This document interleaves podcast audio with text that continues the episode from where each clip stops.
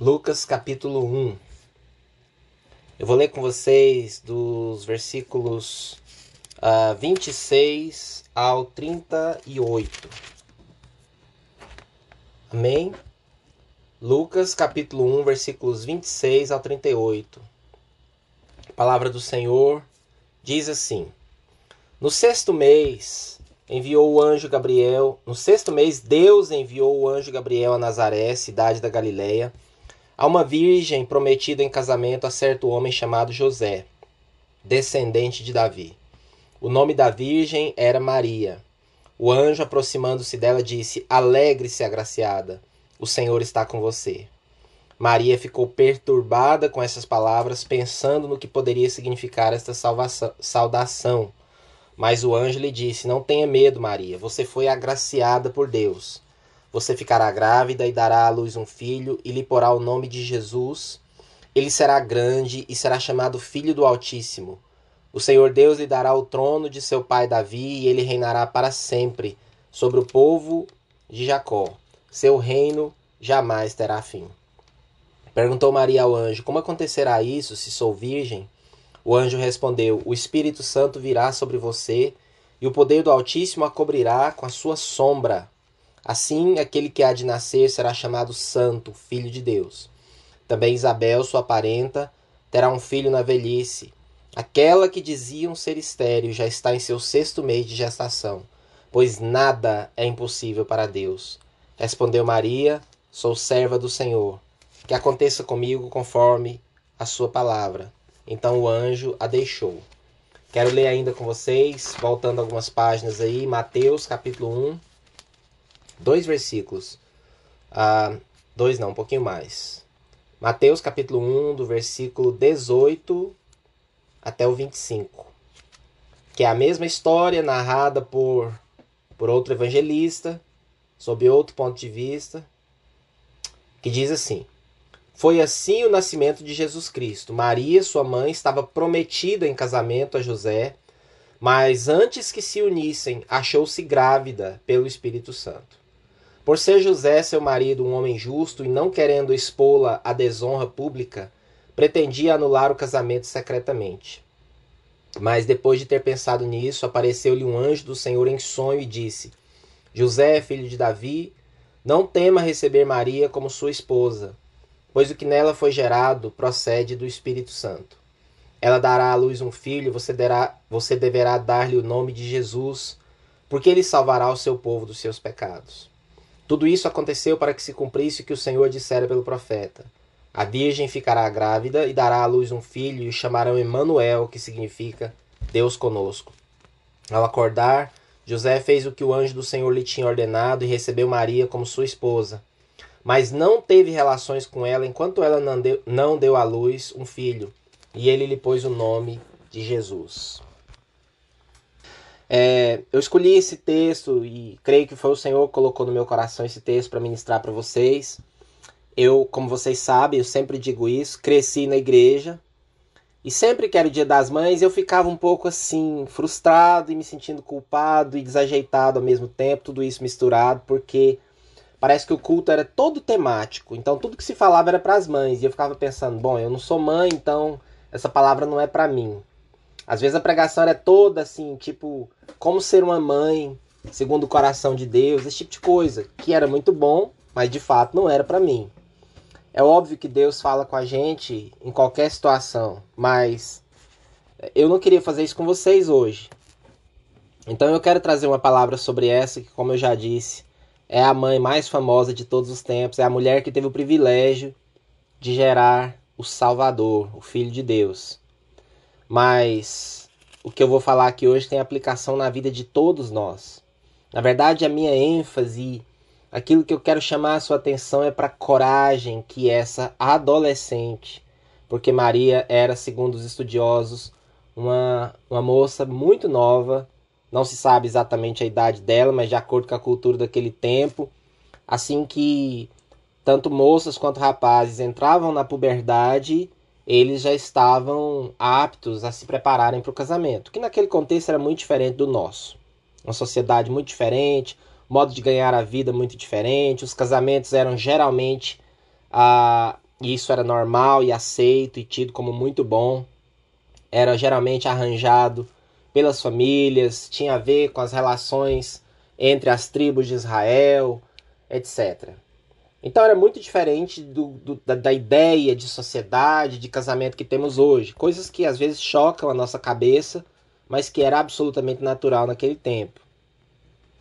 Maria é essa moça que está prometida em casamento, está noiva de José, mas ainda não está casada. E era uma, uma situação em que a moça, o, o casal já era considerado, já era uma, já era tido como casados, já eram considerados um do outro, porém o casamento ainda não havia se consumado. O, o noivo estava se preparando, construindo uma casa, um monte de preparativos estavam sendo feitos para que o casamento se consumasse. É nesse contexto que essa moça recebe essa visita do anjo e essa promessa fantástica que se concretizou no nascimento de Jesus. O problema de falar sobre Maria, a mãe de Jesus, é que ela é uma personagem, do meu ponto de vista, injustiçada pelos cristãos em geral ela é ela foi colocada numa posição que não é dela de acordo com a Bíblia pela Igreja Católica. Ela é ela é idolatrada, ela há uma série de coisas que são ditas a respeito dela que não estão na palavra, que foram sendo estabelecidas pela igreja ao longo dos séculos. Por exemplo, que ela permaneceu virgem, e a gente leu aqui que José não teve relações com ela até que ela tivesse o seu filho Jesus. Então fica claro no texto que foi até esse momento, depois disso eles fizeram o que todo casal faz.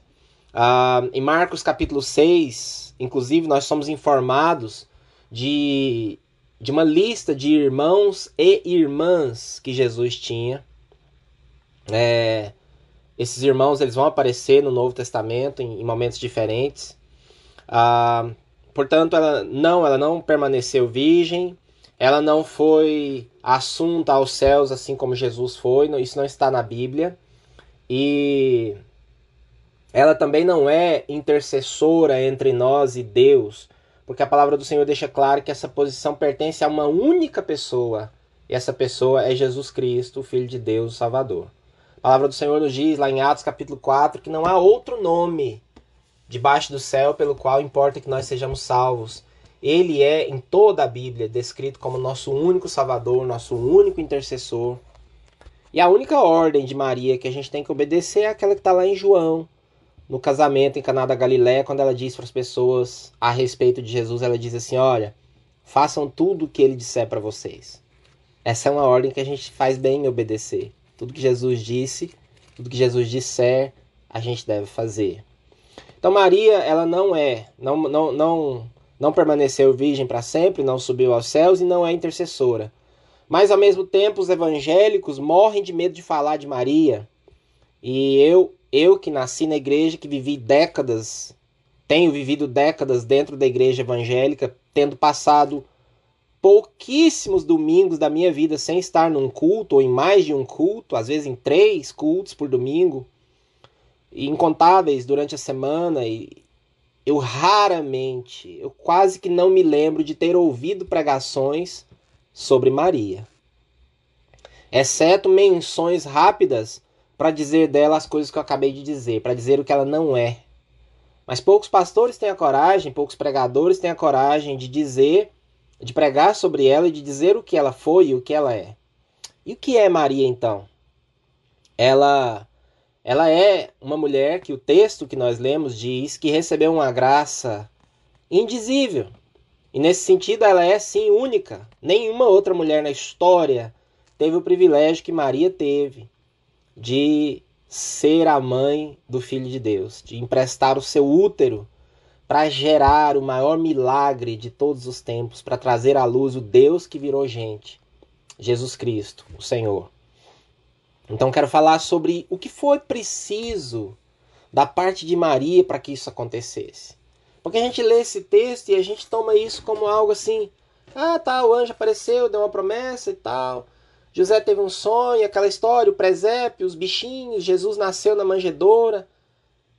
Mas a história, é, é, se você viajar para o contexto da história, ela é muito mais do que isso. E eu quero agora voltar ao texto de Lucas, capítulo 1, que eu li com vocês, é, e tirar dele algumas lições muito importantes para nós. A primeira é a saudação do anjo. O anjo diz para ela assim: Olha, alegre-se, agraciada, o Senhor está com você. E depois ele diz: Não tenha medo, Maria, você foi agraciada por Deus.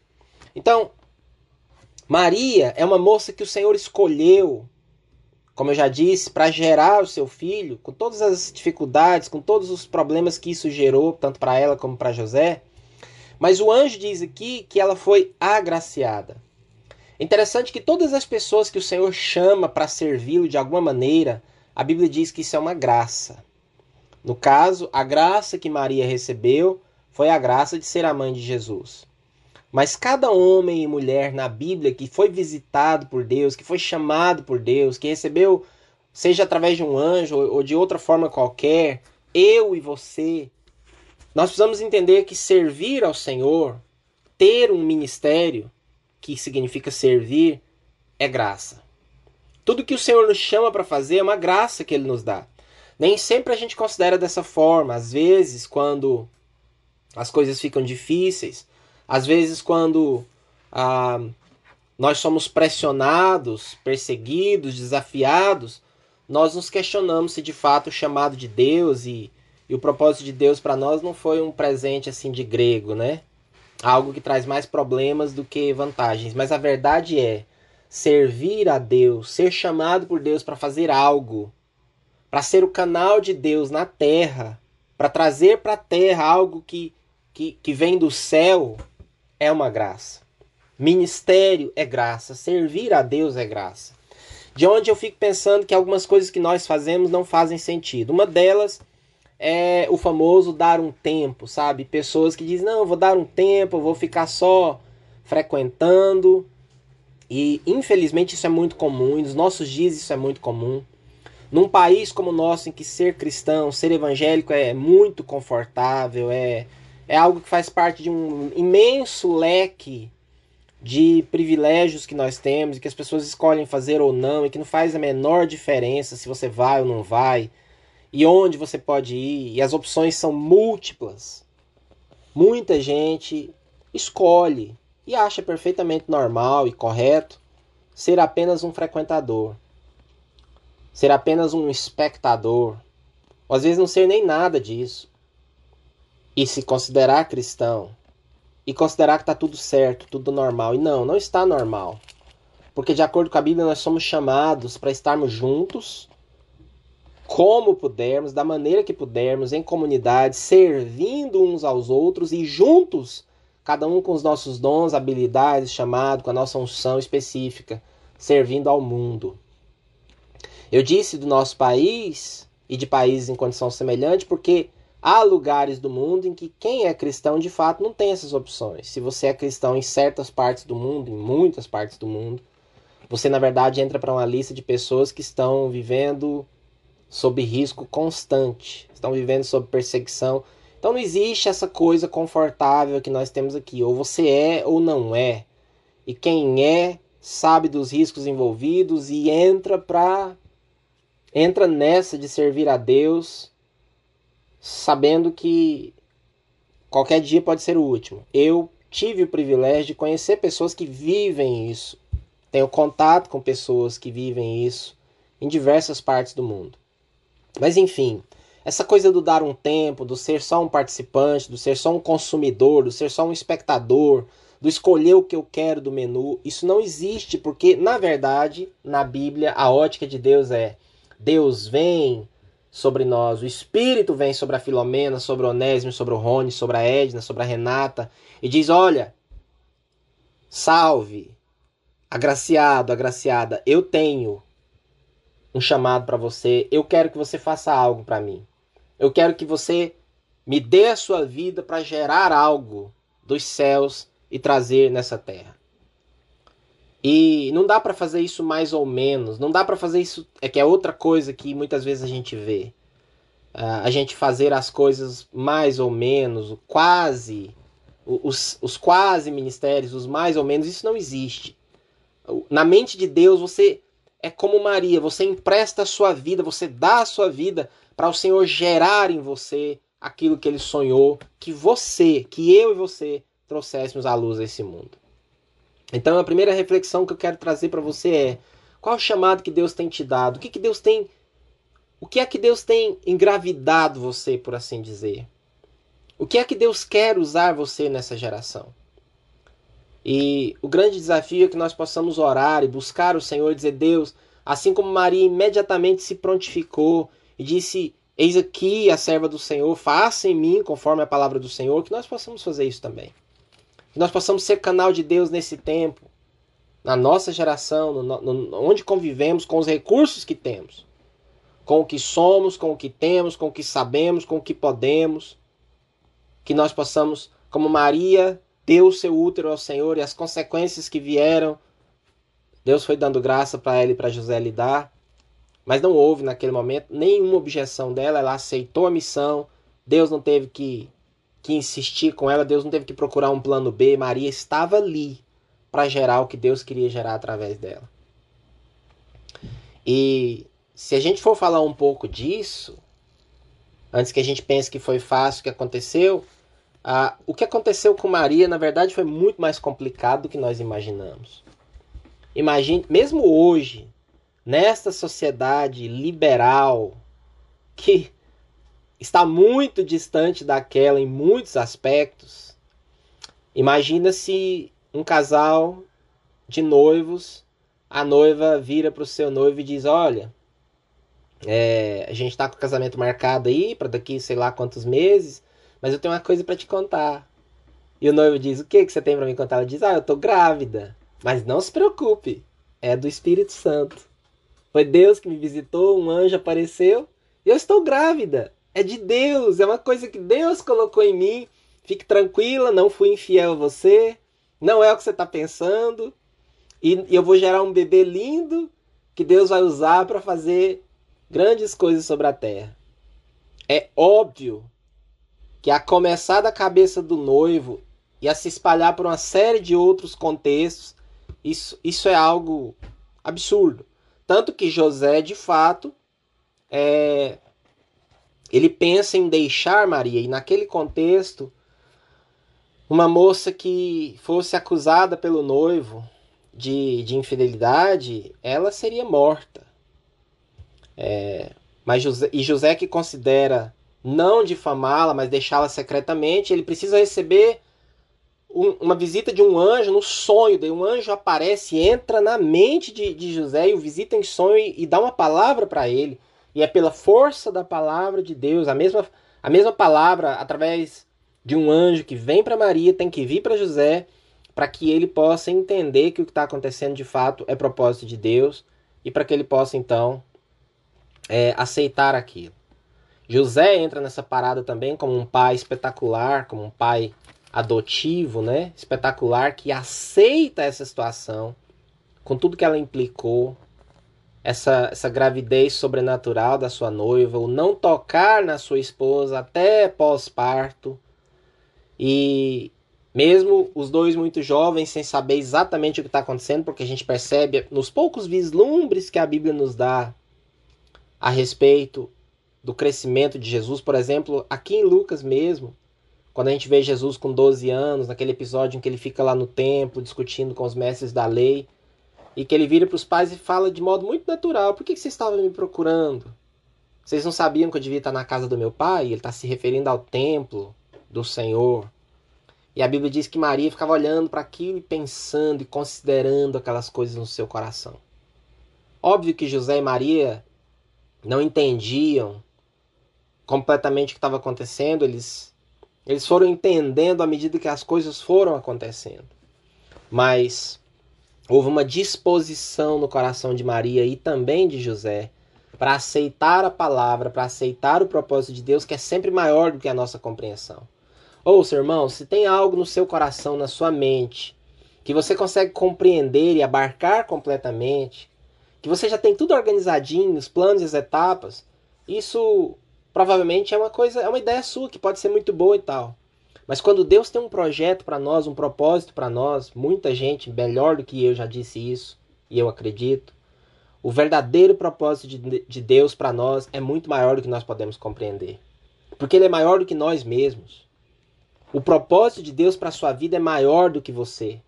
Portanto, vai além das suas compreensões. Portanto, exige recursos que você não tem e você vai depender de Deus para isso. O que me leva ao versículo 37 de Lucas, quando o anjo diz para Maria ainda assim: Olha, Maria, tem mais uma coisa, sua prima, é... e ele está falando de Isabel, né, parenta dela, que foi a mãe de João Batista, na sua velhice, tida como estéreo, também está grávida, e ele diz: Nada é impossível para Deus. Então, se Deus nos dá uma palavra, se Deus coloca um sonho, um projeto no nosso coração, uma visão para a sua vida, para os seus filhos, para o seu ministério, para o seu trabalho, essa palavra vai se cumprir não porque eu e você sejamos capazes, mas porque para Deus nada é impossível. Talvez nesses dias você esteja se questionando se Deus vai cumprir o que ele prometeu para você, os sonhos que ele tem colocado no seu coração, promessas que foram feitas a você, às vezes há tanto tempo, e hoje eu estou aqui em nome de Jesus para te dizer que para Deus nada é impossível. Mesmo que às vezes na velhice, mesmo que às vezes você tido, tida como estéreo, como é o caso de Isabel, que é citada aqui de relance, mesmo que não haja nenhuma possibilidade do seu ponto de vista, do ponto de vista das pessoas que olham para a sua vida e que pensam, não, não vai passar disso daí. Deus está dizendo para nós, para mim e para você hoje, para Deus nada é impossível. Não importa o que é, não importa o que seja. Não importa o que Deus prometeu, o que Deus colocou no seu coração, o que Deus plantou na sua vida, assim como ele plantou aquele bebê no ventre de Maria. Para Deus não é impossível. Os recursos estão nele, os recursos vêm dele. Foi o Senhor quem gerou essa, essa, essa criança na vida de Maria. E o interessante é a coragem de Maria e de José também de aceitar esse chamado. A única objeção, que não é objeção, pergunta que Maria faz é Deus, quer dizer, anjo, né? Como é que isso vai acontecer se eu sou virgem? Quer dizer, eu não entendo como que eu posso ficar grávida. Mas essa pergunta que é respondida pelo anjo é a única que ela faz, não há objeções, não há. Mas que, que vai acontecer? Eu posso morrer, isso não é aceito pela minha cultura, isso vai me dar problema. Não há objeções. Há uma coragem impressionante dessa moça de aceitar o chamado e de deixar as consequências, as implicações, os desdobramentos na mão do Senhor. Deus diz para Maria: Olha, eu quero usar você para trazer à luz o maior milagre que o mundo já viu. Eu preciso do seu útero. Eu preciso que você seja mãe do meu filho. Porque eu não faço nada na terra sem a cooperação do ser humano. Será que eu posso contar com você? Eu não sei o que Deus está dizendo para cada um de nós hoje. Eu não sei. Talvez você também não saiba. Talvez seja algo que você deve orar e, dizer: Deus, porque eu acredito, eu acredito realmente que Deus tem um projeto para cada um de nós. Que Deus quer usar eu e você para trazer à luz as coisas do céu nessa terra. Estamos aqui para isso. Muitas vezes nós nem paramos para ouvir, muitas vezes não estamos dispostos nós estamos dispostos a enfrentar as consequências, os desdobramentos, mas isso é do Senhor, é Ele que vai cuidar. O nosso papel é fazer o que Maria fez. Eis aqui a serva do Senhor. Sou serva do Senhor, como diz a NVI. Que aconteça comigo conforme a tua palavra. Essa frase é tão curta, ela passa assim tão despercebido, mas ela é uma das frases mais poderosas da Bíblia. Escuta. Eu sou serva do Senhor. E que aconteça comigo conforme a tua palavra. Será que nós temos coragem de dizer isso para o Senhor de fato?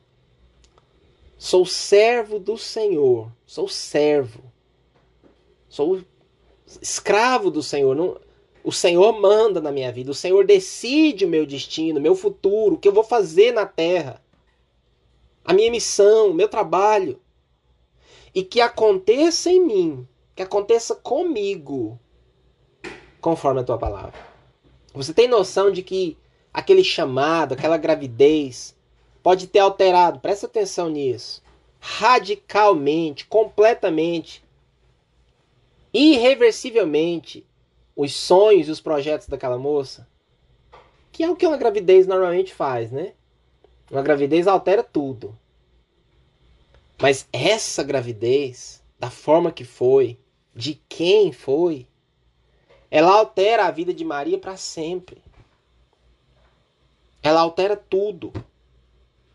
Você tem noção do que é nesse contexto dizer eu sou serva do Senhor, faça comigo, que aconteça comigo conforme a tua palavra.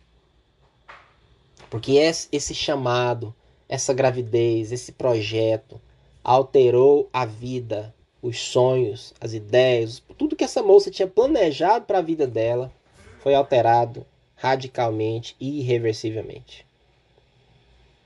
Estamos dispostos a dizer isso? Que nós possamos ter essa disposição, que nós possamos ter essa coragem.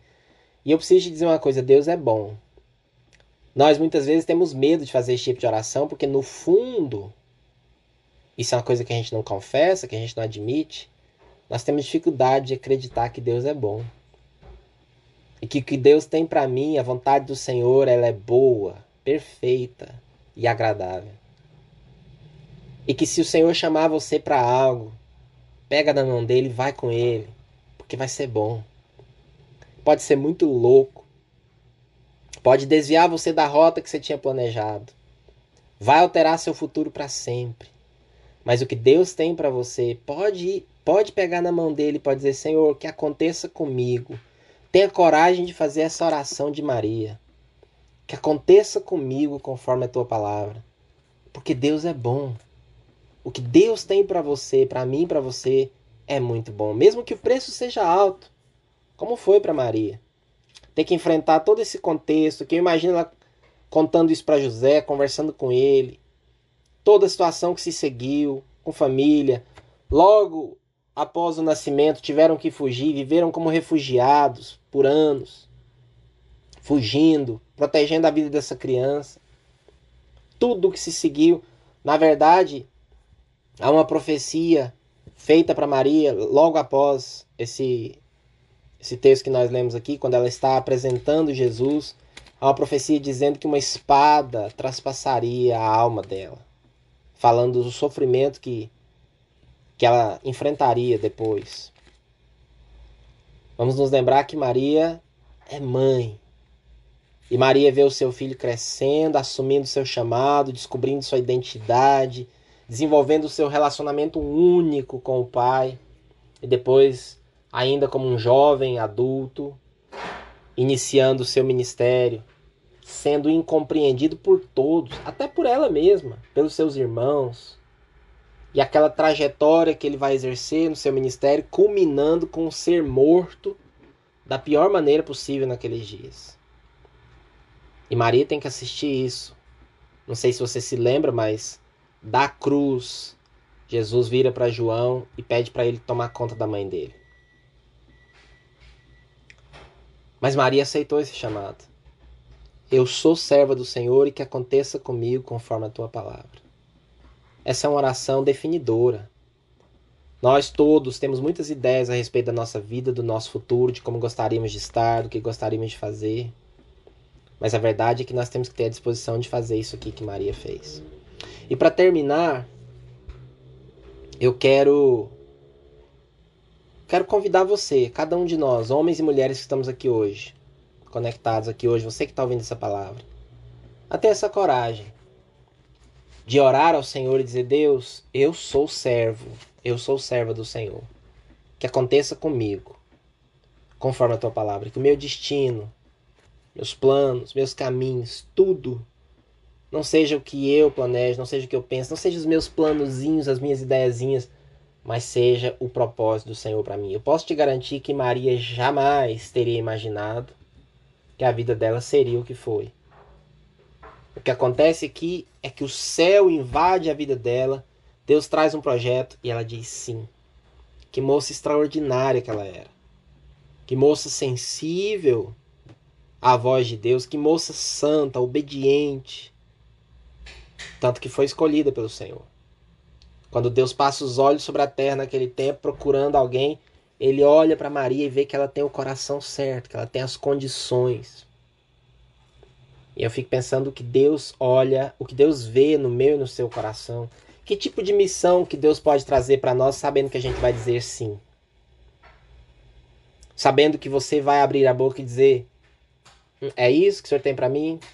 Sou serva do Senhor. Que aconteça comigo conforme a tua palavra. Porque talvez haja chamados que a gente vai olhar e falar: Hum, é, tem uma outra opção aí, tem uma outra coisa no cardápio que dá para o senhor oferecer para mim, porque essa aí vai dar trabalho, vai dar problema. Ou nós podemos dizer como Maria. Eu queria te convidar a lembrar dessa frasezinha tão simples e a fazê-la todos os dias, todos os dias, sempre que você se lembrar, quando as situações te desafiarem, quando você achar que está pesado servir ao Senhor, que você possa dizer, Lucas capítulo 1, versículo 38. Eu sou. Quantos de vocês são servos do Senhor aí? Amém? Sou servo do Senhor.